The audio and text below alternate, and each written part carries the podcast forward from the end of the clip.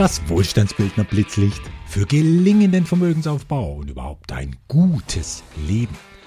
Heute geht es um Gehaltsexzesse oder angemessene Bezahlung. Warum Fußballer und Moderatoren verdienen, was sie verdienen. Doch zuerst zwei Anliegen in eigener Sache.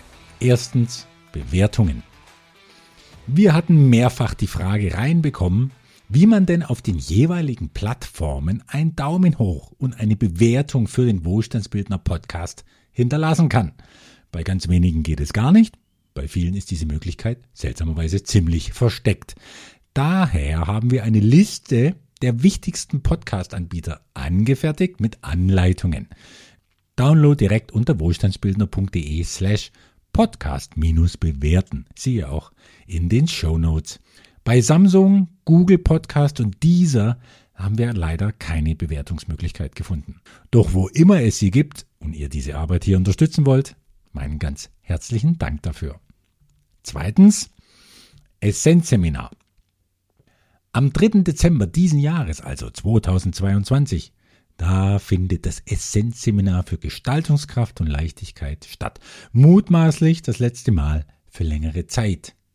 Es geht um ja, es geht um Einsichten und Techniken, mit denen leichter, ja mühelos oft Ideen, Menschen, Dinge, Projekte ins eigene Leben gezogen werden können. Und dazu gehören natürlich auch Geld, die eigene Gesundheit, gelingende Beziehungen. Also schlicht alles, was wir brauchen, um sagen zu können, wow, danke, dass es doch so einfach ist, Gedanken zu materialisieren und Wünsche zu verwirklichen. Aber bitte mit den Wünschlingsseminaren und Büchern, die da draußen so herumschwirren, hat das gar nichts zu tun. Denn bei mir hat deren Herangehensweise noch nie funktioniert. Etwas mehr als nur Wunschraketen abzuschießen gehört dann doch dazu, meiner Erfahrung zumindest nach. Wer sich noch als Spätbucher einklinken will, Link zum Seminar in den Show Notes und vor der Anmeldung holt gern weitere Informationen ein unter der service at wohlstandsbildner.de. Bewerten wir nun die teils exorbitanten Summen bis in drei- und vierstelliger Millionenhöhe pro Jahr, die einzelnen Menschen zufließen. Menschen wie Models, Schauspieler, Sportler, Musiker oder Maler, YouTuber, Unternehmer, Manager oder Finanzgurus. Meistens prominent und ziemlich selten. Ein Bruchteil von acht Milliarden Menschen auf der Welt, vielleicht einige Zehntausend. Bei denen stellen sich doch viele die Frage, verdienen die denn das? Klassisches Beispiel sind die Gehaltsvorstellungen von Fußballern der ersten Bundesliga oder Vergütungen von Managern großer Konzerne. Ja, die Medien stürzen sich auf dieses Thema und machen dann Aufreger draus. Wie schnell ist da von Gehaltsexzessen die Rede? Und die werden ins Verhältnis gesetzt zum Lohn von Krankenschwestern oder Fabrikarbeitern. Eins ist dabei für jeden offensichtlich, Geld wird auf unserer Welt augenscheinlich sehr ungleich verteilt. Ich stelle aber in Frage, ob ungleich auch gleichbedeutend sein muss mit ungerechtfertigt oder sogar ungerecht. Einige Summen kamen mir vor ein paar Jahren noch auch ungerechtfertigt vor. Etwa die deutlich über 100 Millionen Euro, die ein Cristiano Ronaldo im Jahr einnimmt mit seinen Fußballkünsten und vor allem mit seinen Werbeeinnahmen.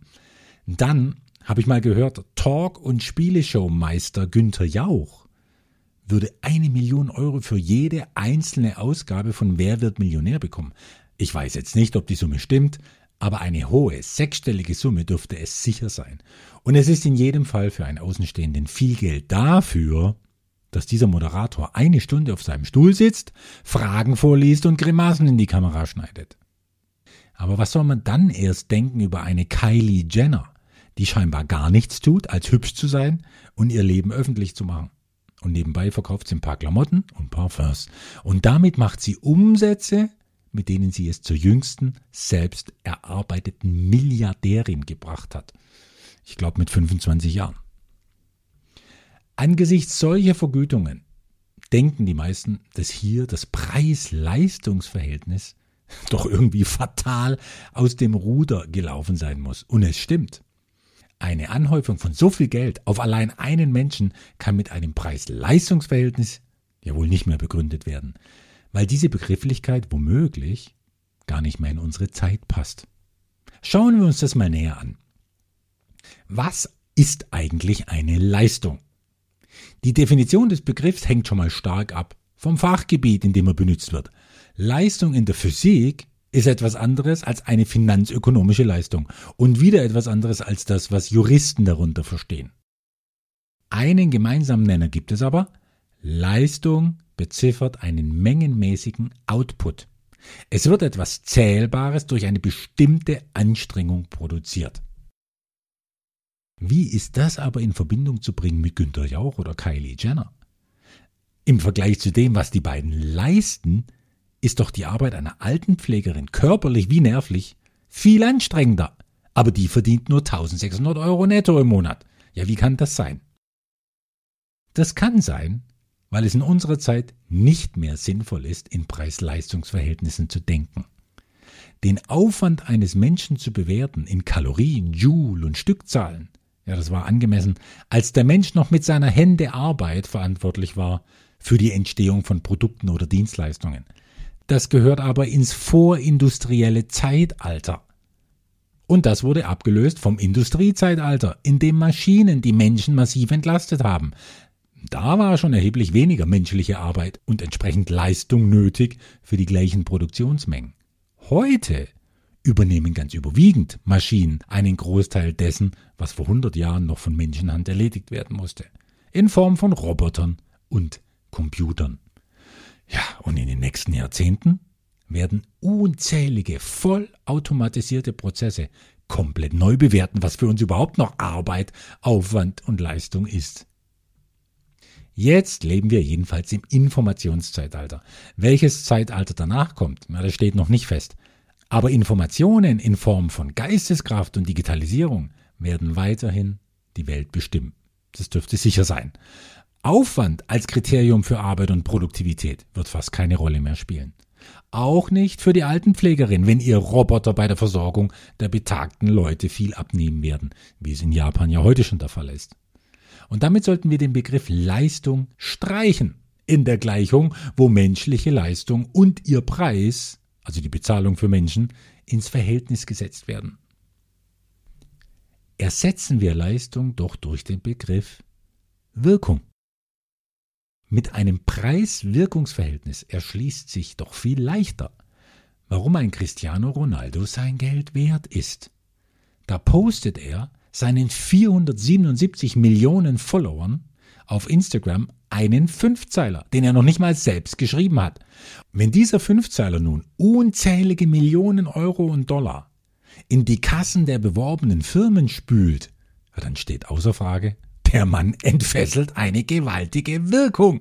Und für die wird er bezahlt. So wie Günther Jauch für die Wirkung bezahlt wird, dass ein Millionenpublikum den Fernseher einschaltet. So wie Kylie Jenner mit Millionen Dollar bezahlt wird, weil ihr Name nun mal bewirkt, dass Dutzende Millionen Menschen Produkte kaufen, die ohne diese Frau bedeutungslos und damit wirkungslos wären. Und mit dieser Betrachtung relativieren sich auch die Vergütungen von Top-Managern großer Konzerne. Was für ein Unsinn, die 10 Millionen Euro Jahresgehalt des deutschen Postmanagers Frank Appel ins Verhältnis zu setzen mit dem, was seine Briefträger verdienen. Wenn die ein falsches Wort in eine Kamera sprechen, dann interessiert es niemanden.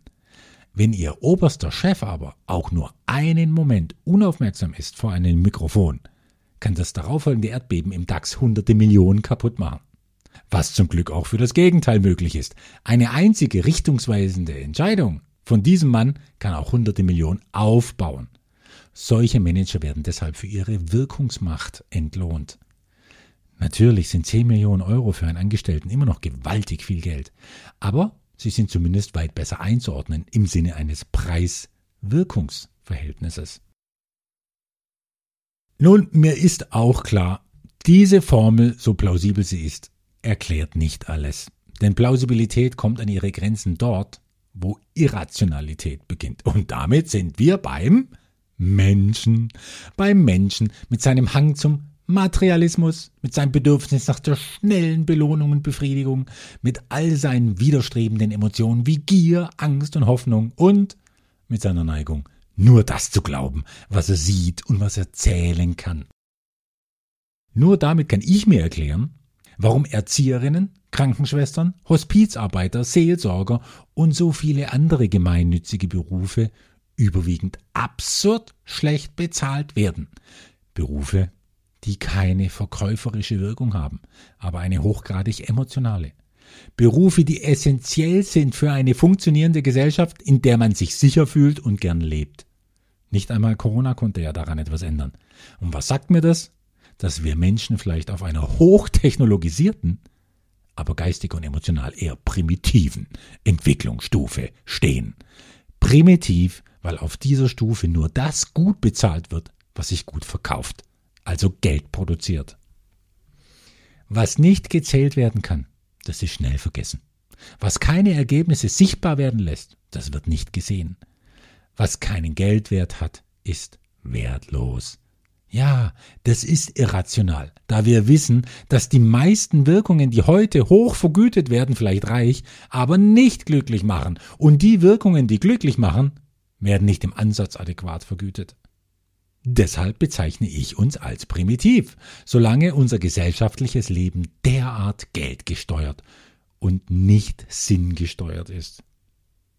Das soll keine Bewertung und Beleidigung unserer heutigen Gesellschaft sein. Es ist eine Beobachtung in der Annahme, dass es auf anderen Planeten Gesellschaften gibt, die fortgeschrittener sind. Die erinnern sich regelmäßig an die selbst erschaffene Hölle, wenn Geld der Gradmesser ist für Macht, Einfluss und Überleben. Die erinnern sich regelmäßig an die destruktiven Zustände bis hin zum Krieg, wenn Geld verwechselt wird mit Glück. Und wie erinnern sich die? Na, indem sie mit ihrem Fernrohr auf die Erde schauen. Aber trotz allem bin ich zuversichtlich gestimmt, dass wir vom materiell geprägten Informationszeitalter aufsteigen in ein Transformationszeitalter. In dem wird Geld vielleicht noch immer gebraucht, aber gemäß seiner ursprünglichen Bestimmung, nämlich als praktisches Tauschmittel.